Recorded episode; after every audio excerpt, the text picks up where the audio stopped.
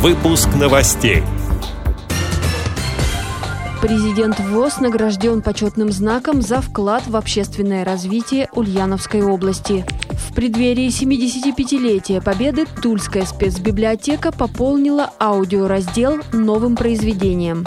Онлайн-работу с населением ведут специалисты Ямальского центра медицинской профилактики.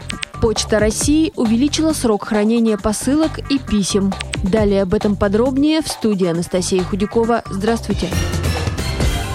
Президент ВОЗ Александр Неумывакин награжден почетным знаком «За веру и добродетель». Награду присудили за вклад в общественное развитие Ульяновской области и большие заслуги в сфере социальной защиты населения.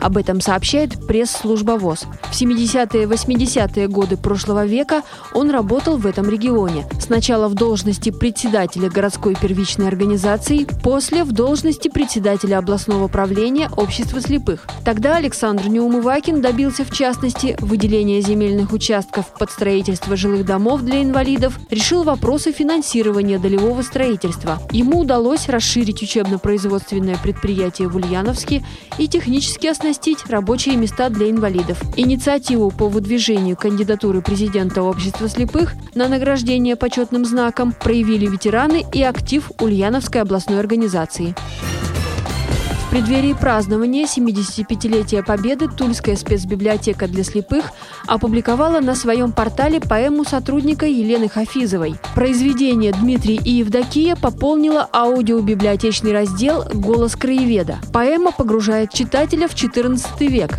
эпоху Куликовской битвы. Как можно догадаться, речь идет о московском князе Дмитрии Донском и его жене Евдокии, дочери великого князя Суздальского Дмитрия Константиновича то неспокойное время сплотилась Русь против общего врага и боролась и побеждала. Во время Великой Отечественной для поднятия боевого духа армии переиздавалось много книг о славных победах русских солдат в разные периоды истории. Примечательно, что и в наши дни к этой теме обращаются многие авторы.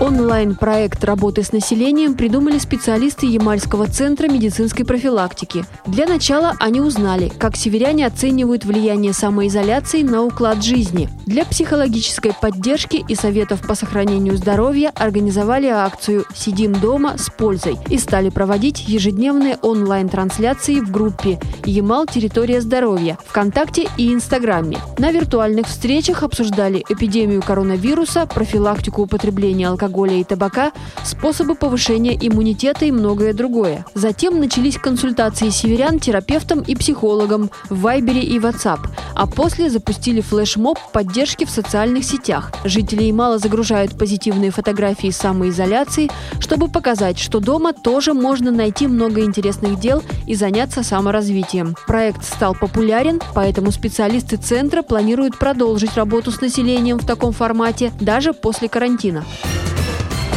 Почта России временно продлила срок хранения посылок и писем с 30 до 60 дней. Однако судебные и административные отправления по-прежнему необходимо получать в течение 7 дней. Также, если оформить заказ на сайте или в мобильном приложении компании, то посылку или мелкий пакет доставят на дом. Предлагают и услуги курьера. Заранее оформленные и оплаченные посылки можно сдать в почтовом отделении без очереди. Пенсии, пособия и социальные выплаты почтальоны доставляют на дом. Эти и другие новости вы можете найти на сайте Радио ВОЗ. Мы будем рады рассказать о событиях в вашем регионе. Пишите нам по адресу новости собака ру. Всего доброго и до встречи!